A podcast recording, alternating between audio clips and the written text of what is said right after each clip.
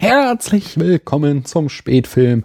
Mein Name ist Daniel Brockmeier und ich habe wieder bei mir niemanden, sondern ich erzähle euch im Rahmen des Followberries von einem der Lieblingsfilme einer meiner Follower auf Letterboxd. Und zwar von dem äh, Whiplash, dem Film, der ein Lieblingsfilm von Gekonnt Planlos ist. Äh, Whiplash erschien im Jahr 2014 und Regie führte Damien Chazelle. Ähm, die Filmografie von dem war mir jetzt auch nicht irgendwie sonderlich bekannt. 2009 erschien sein erster Langfilm Guy and the Madeline, Guy and Madeline on a Park Bench. Parkbench, oh Gott, Parkbench, glaube ich, ausgesprochen. Äh, ja, 2014 Whiplash, der ja auch irgendwie bei den Oscars letztes Jahr äh, mit im Rennen war. Ich weiß gar nicht, was er da gemacht hat. Und mh, jetzt 2016 soll äh, sein neuer Film La La Land erzählen. Außerdem schreibt der gute Mann auch Drehbücher und ist verantwortlich für ein Drehbuch, aus dem äh, das wirklich den schrecklichsten Titel äh, aller Filme in den letzten Jahren hat. Ich hoffe, er selbst hat sich den nicht ausgedacht. Denn der Film heißt The Last Exorcism 2. oh man. Whiplash hatte ein Budget von 3,3 Millionen Dollar und spielte circa 49 Millionen Dollar ein, also ein Riesenerfolg. In der Besetzung Miles Teller als Andrew, der schon ähm, eine ganze Menge gemacht hat, so, aber der, das ist irgendwie so ein 0815 Gesicht, finde ich, den konnte ich mir nicht merken. Und äh, wichtig ist außerdem noch J.K. Simmons als Fletcher. J.K. Simmons kennt ihr bestimmt auch, der hat eine ellenlange Filmografie. Ähm, zum Beispiel spielt er bei Spider-Man diesen äh, ja, Zeitungsredakteur, der so ein bisschen cholerisch ist. Und das ist so ein bisschen mit Augenzwinkern in Spider-Man die Rolle, die er hier ohne Augenzwinkern spielt. Und äh, beim Genre sind wir schon wieder beim Musikfilm und beim Drama. Die Handlung in fünf Sätzen. Andrew ist Jazz-Schlagzeuger und an der renommierten, aber fiktiven Schaffer Conservatory, an dem Schaffer Conservatory angenommen. Und ähm, er will unbedingt in die Studioband von Terence Fletcher kommen, einer der Klassen quasi, ähm, weil der immer nur die besten aller Musiker aufnimmt. Und das gelingt ihm dann auch und äh, es ist also Ersatzschlagzeuger, aber nach kurzer Zeit wird er dann auch erster Schlagzeuger. Äh, aber dieser Fletcher, der führt seine Studenten an ihre Grenzen und darüber hinaus. Und die Frage, die der Film uns dann halt stellt oder die erzählt, die Geschichte, die lautet, wird Andrew dem Druck standhalten? Meines Erachtens ist Whiplash ein ganz schrecklicher Film. Ich werde das gleich ausführlich begründen. Aber zuerst sage ich noch was Positives. Er ist schön gefilmt und vor allen Dingen gelingt ihm etwas sehr Schwieriges, nämlich Musik gut zu filmen. Ja, Musik, akustisches Medium. Und er schafft es eben auch, wir haben ja ein sehr begrenztes Setting, dass wir uns halt immer in diesem oder in der meisten Zeit in diesem Probenraum befinden. Und trotzdem gelingt ihm das wirklich gut, das äh, in Bilder zu fassen. Diesen Musikunterricht, dieses Tra äh, Training. Äh, und dazu kommt eben, dass äh, die, dieser Soundtrack, es ist Jazz, aber es ist ein sehr treibender Jazz und der treibt eben den ganzen Film voran und verleiht dem eine Grundspannung, äh, die wirklich enorm ist. Und das letzte Gute ist auch noch, dass das Drama wirklich funktioniert. Ich fand es sehr spannend und wollte, wie es aus, wissen, wie es ausgeht.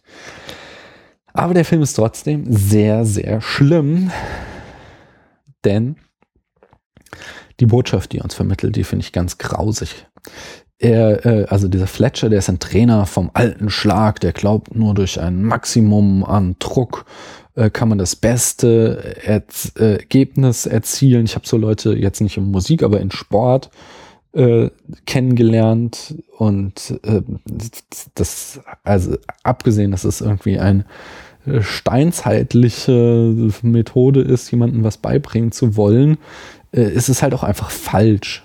Es, es gibt äh, in der Wissenschaft in, in Psychologie und Pädagogik, da gibt es genug Studien, die sagen, dass die Menschen erstens auch Ruhepausen brauchen und nicht wie hier immer über ähm, ihr Leistungsmaximum hinausgehen müssen, sondern äh, auch wenn man mal eine Ruhepause hat, lernt man etwas dadurch.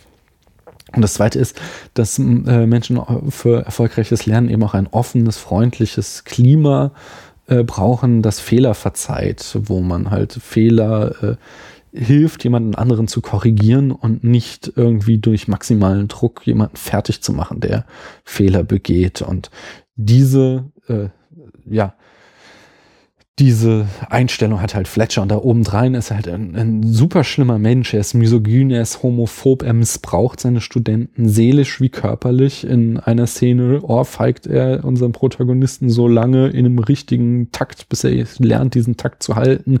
Er schmeißt mit äh, äh, allen möglichen nach seinen Studenten, aber nicht nur das, sondern er, er macht sie halt vor allen Dingen seelisch fertig. Ähm, aber das ist ja bis hier noch kein Problem wir haben einen, äh, einen unsympathischen äh, Protagonisten oder eher sogar Antagonisten in dem Fall. Äh, das ist ja, ähm, das, ja, das haben viele Filme und das kann sehr gut sein. Die Frage ist jetzt, macht sich der Film diese Position von Fletcher, diese sehr repressive, ich habe auch schon ähm, faschistisch irgendwo mal gehört. In, ich habe verschiedene Podcasts gehört, die den Film besprochen haben. Äh, ob sich der Film das zu eigen macht. Findet er gut, wie Fletcher sich verhält? Äh, sagt er uns, ja, es ist zwar schlimm, die Studenten so fertig zu machen, aber das muss man machen, damit man ganz großer Musiker wird.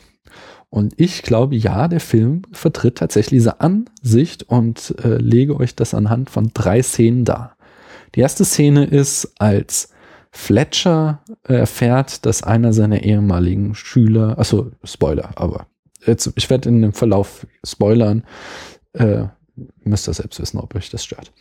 Äh, in, Fletcher erfährt in einer Szene, dass einer seiner ehemaligen Schüler äh, Suizid begangen hat und stellt sich vor die Klasse und hält eine sehr traurige Rede, in der er uns seine Motivation schildert, also er, er verlangt einfach von uns sein Verständnis quasi, dass er diesen Schüler, äh, wir erfahren später, dass er sich eben tatsächlich, was wir aber schon vermuten können, umgebracht hat, weil er halt irgendwie an den Spätfolgen dieses seelischen Missbrauchs litt.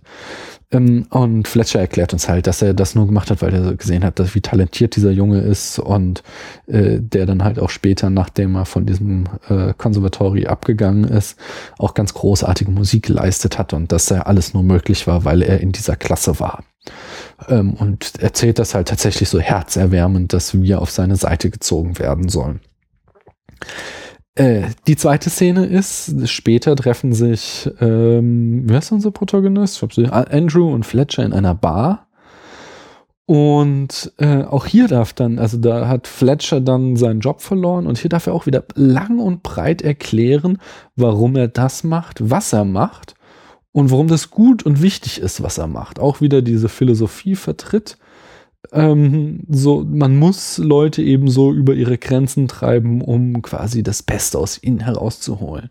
Und genau in dieser Szene wäre dann eben der Moment gewesen, wo äh, Andrew ihm ähm, mal Widerworte hätte geben können. Hier, das wäre genau der Moment gewesen, wo wir mal einen starken Dialog gehabt hätten, wo man auch mal die Gegenposition vertritt und sagt so, nein, was du machst, ist eben äh, nicht richtig, sondern du verhältst dich wie ein riesengroßes Arschloch und du machst Menschen kaputt.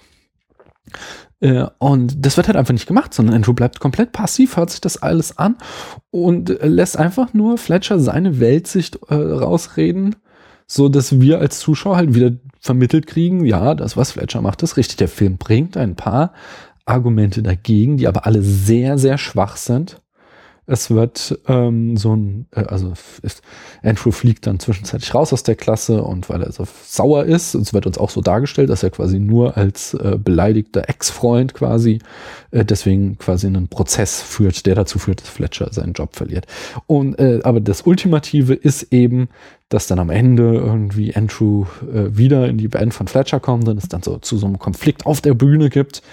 Äh, aber in den äh, absoluten Resolutionen gelingt es Andrew dann einen total komplizierten Rhythmus am Schlagzeug zu spielen, das ihm nie gelungen ist und auf dieser Bühne gelingt es ihm dann. Und der Film endet dann damit, dass Fletcher ihm ein anerkennendes Lächeln schenkt und eben genau das das war, was Andrew sich die ganze Zeit gewünscht hatte, dass er von diesem großartigen Lehrer mal einmal gewürdigt wird. Und ähm, ja, damit ist mit diesem letzten Bild halt einfach dieses Plädoyer des Films für Fletcher vollendet, dass er quasi der Gute ist, auch wenn er wirklich das größte Arschloch ist, was ich seit langem auf der Leinwand gesehen habe. Und damit hat der Film eine Botschaft, die finde ich extrem widerlich und habe, glaube ich, auch seit 300 keinen Film mehr gesehen, der äh, so eine üble Botschaft vermittelt. Mhm. Weil er, ja, ein bisschen was habe ich gelobt, ich gebe ihm 1,5 Punkte.